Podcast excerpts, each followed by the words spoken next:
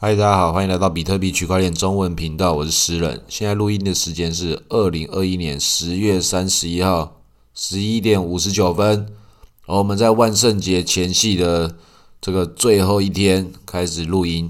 那这万圣节这个事情，就是我们币圈中也是一个大家很容易在这边去创造各种新销热点的一个时节。那最近这几天，大家可以看到这个元宇宙这个故事就被说出来了。它如何的这个暴涨，就是脸书，他就把自己改名成 Meta，然后各种元宇宙概念币就各种的叽里呱啦的暴涨，涨到的那种天际都是很荒谬的，非常的荒谬。那很多人就继续在问，到底什么是元宇宙啊？那元宇宙这个东西，很多人都有各种不同的说法。那我自己都觉得。大家还是比较关注这个价钱啊，跟这个产业热点，还是为了要赚钱呐？大家还是不会考虑什么真正的本质啦，因为真正的本质对我们来说，那不是我们要讨论的，那是科学家要讨论的，那是哲学家在烦恼、在传播的思维。那总之，你看这个币就暴涨着那么夸张，那个 Mana 币在狗狗币暴涨之后，我就跟。我们的社群里面就讲说，我自己赚到的狗狗币的钱，我会拿这个获利拿去投资到 Mana。那这个一讲的这个也不夸张，真的，一讲只有十分钟就直接暴涨的，然后一路就暴涨上去。那就看起来就是哇，诗人好神哦，讲个十分钟就暴涨的。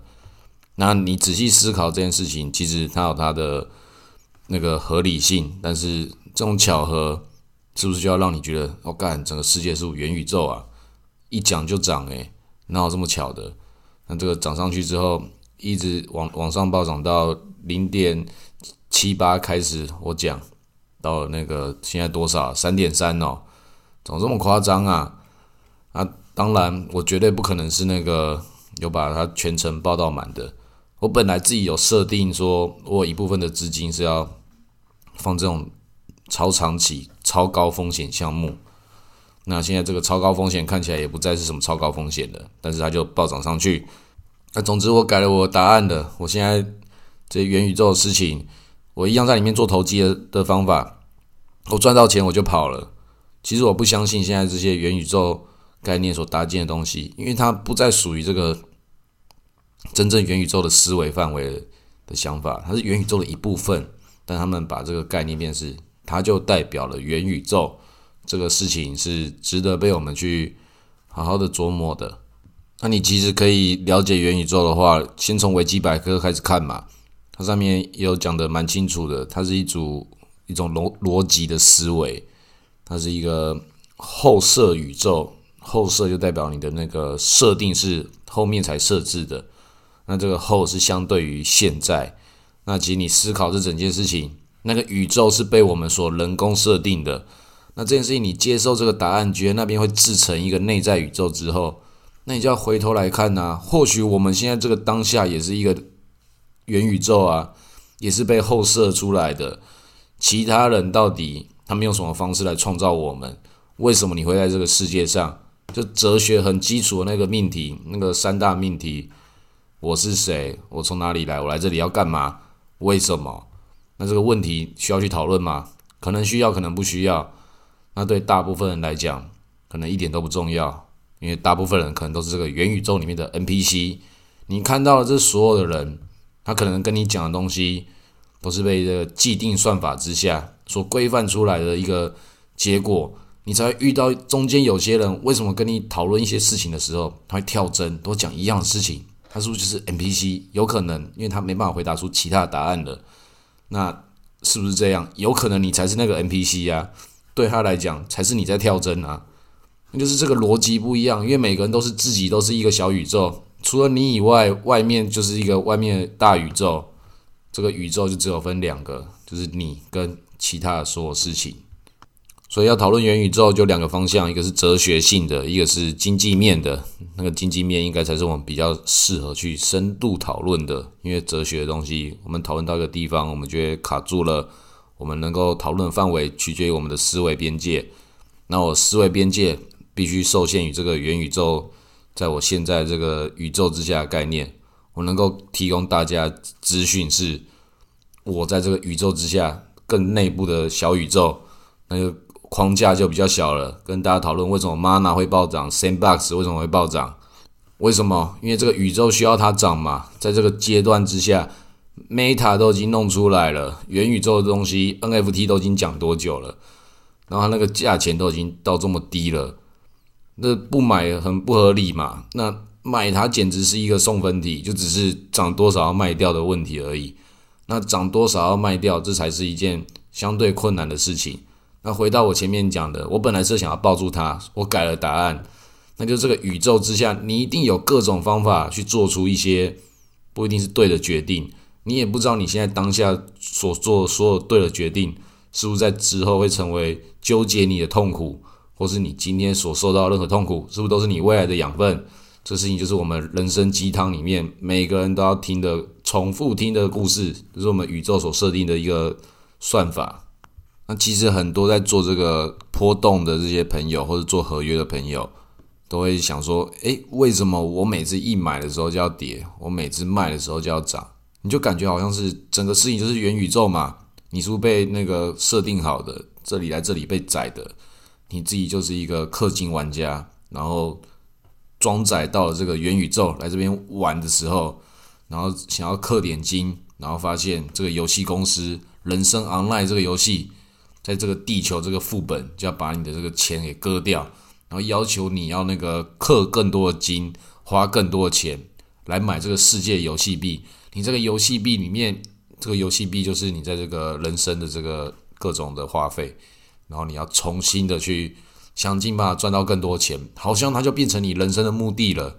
很有可能我们这个元宇宙现在就是在金钱的这个这个奖励池里面，这个美国大通膨一直印钞票，然后你就。一直要找到各种新的标的，然后在各种投资之中，又觉得好像各种被主力针对。那你要解决这种事情，你要先改变一个状态，你就要不再用赌博的思维了。你要一个完整的一个纪律，按照一个方式决定说，每一种我要投的钱，我就要按照一个标准来投。你要投高风险的项目，可能就把你的仓位分成。分成二十趴在高风险，然后二十趴里面再把它拆分成，可能也是二十份吧，或几份。总之你自己分出几份之后，你每一个做研究就一点一点的，每一个就是一趴一趴一趴的投，要按照一个概率去冲击这些机会。就像是我自己觉得这个 Mana 简直是送分题，那为什么我没有 All In？那个原因很简单，就是因为我必须要按照这个纪律嘛。不然我怎么知道这个世界是不是就为我打造好？就是为我设定一个宇宙，我只要 all in 的时候，他就要把我一次割掉，让我体验一个从那个本来本来有一些资产，然后因为相信某一个概念，然后成为这个 all in，然后被割掉，然后告诉你哈，这个宇宙没有你想的这么简单呐。那你要去抗衡这种这种状态的时候，就要做出一些很保守的行为。所以我这是在这个高风险状态之下找到一个保守的做法，那这个代表什么？代表我也建立了一套算法嘛。那这个算法我必须要如实履行，来保障我自己的这个资产的整体状态的合理性与安全的时候，就代表说我也变成某种程度上的 NPC 啦。所以每个人在这个社会之中，在这个价值网络之中，你就要搭配这个世界，要配合它。那你就要不得不成为这个世界一部分，成为这个算法的奴隶，成为我们金钱跟 NFT 的奴隶。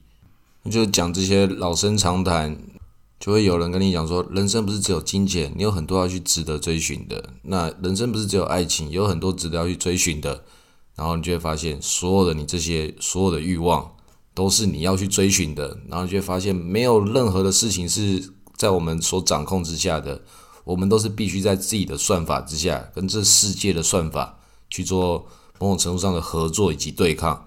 没有一件事情是在我们想象之中，它就会一切尽如人意。但它就是世界的面貌。那有的时候，它如果真的是所有的东西都尽如你意的时候，你也会怀疑这个世界有这么美好吗？我们是不是在这个元宇宙的一部分里面？是不是在里面都不是我们自己过真实的人生？因为我们是在一个后设宇宙，那这个就很像有些人讲的这些宿命论，讲说人生都是某种程度上的既定，但是人生有它的既定性，也有它的随机性，这就是人生所有趣的地方啊！平行宇宙之下，一切皆有可能。你想要得到什么东西，是要看你对宇宙许什么愿，你要付出什么样的代价。这宇宙有它的算法，就算这个宇宙可能是一个被后设出来的宇宙，你可能就是 NPC 嘛？那 NPC 又如何？大家可以去看那个西方极乐世界 （West World） 那个影集，而且它那个开头曲真的是非常的好听，里面就有很多的那个 AI 智慧机器人，他们最后才发现，原来我就是 NPC 呀！但是你自己看他们，就算他们是 NPC。他们被设定的故事也是非常的美丽，以及非常的感人。那如果你是 NPC 的话，其实你也没有多少选择。就算你不是，你只是一个一般的人，你也一样在某个概念之下，你还是被这个社会所局限住，被这个金钱价值。因为你自己不是你自己，你是你所有这个外在事物的总和。不管你是 NPC 与否，就算不是，你还是需要。被你爱的人，你所爱的人，他们的观点所成就你自己说现在所呈现的所有面貌，所以这种时候我们讲起来一样又回到很鸡汤的，你必须要为你自己而活啊！那元宇宙可能就是让你开启另外一个新的人生的一个思维。那在元宇宙里面，它就有新的商业体系、新的经济价值。那这也不是一个新的思维，全世界第一个在。数位世界里面创造财富的是那个第二人生里面有一个人在里面弄房地产，这个故事也是一位朋友告诉我，我也觉得非常有趣。那这个事情它其实也不稀奇，因为它是一个必然会发生的事情。但它在这个区块链的时代里面，加上这种虚拟人生，它要变得可行性更提高了，让大家觉得说，在里面你可以确保你的产权私有化这件事情越来越明确了。那回到我们刚刚讲这个元宇宙跟你的人生，什么东西在里面？你要在哪个阶段人生，在哪一个不同的宇宙去追寻你想要的事情？他就看你在那个群体里面，你认定了什么样的价值。所以买 NFT 这件事情，它就是一件很感性的，它不代表说它没有金钱的考量，但是它的。价值的恒定的那个范围，它就跟一般的这个流动性很高的比特币啊、美金啊这些事情就不一样了。艺术品被认定的价值就在于人怎么观察它，那要怎么观察它，就决定有多少人在观察它。那蒙娜丽莎就全世界最多人观察的艺术品嘛。那你用这个逻辑去往下去衍生，你所收藏的 NFT 有多少人在关注？但关注这件事情，它很容易变成一个错觉。所以要投 NFT 的人，很多人都在看那个追踪数有多少，然后觉得哇，那个追踪数好高哦，热度很高。那都是靠白名单洗出来啊。到底关注你的人，哪些人是觊觎你的肉体，哪些人是真正在乎你的内在，他就变成这些所有的项目方，他们都应该思考的事情。他们要推销什么样东西给他们的用户？那用户所储藏的这个用户群体的价值到底是什么？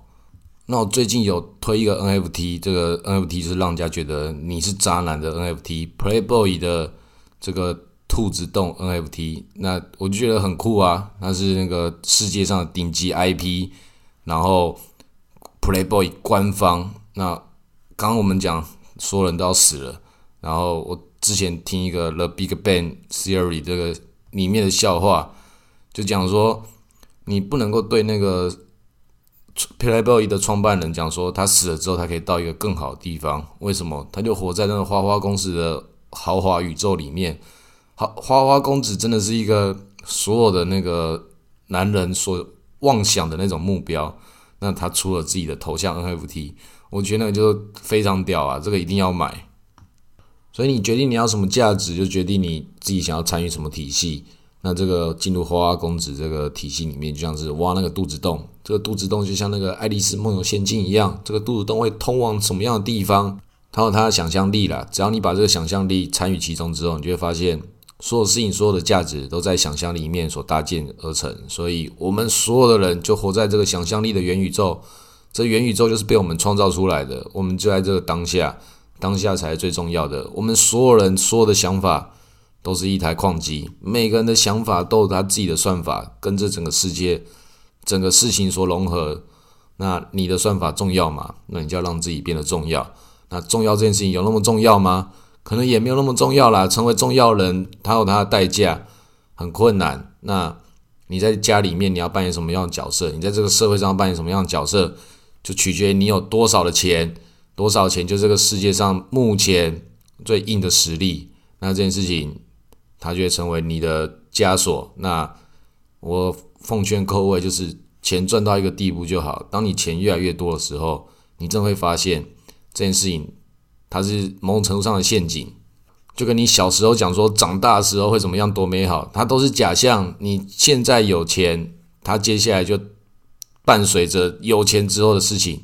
你要逃离这些事情，你要到下一个阶段的时候，你要发现你要更多钱才可以再逃离它，在不上不下的时候。他他不上不下这种暧昧的美好了啊，这是我个人体体悟啦。目前在分享到这个阶段，那今天先录到这里，谢谢大家。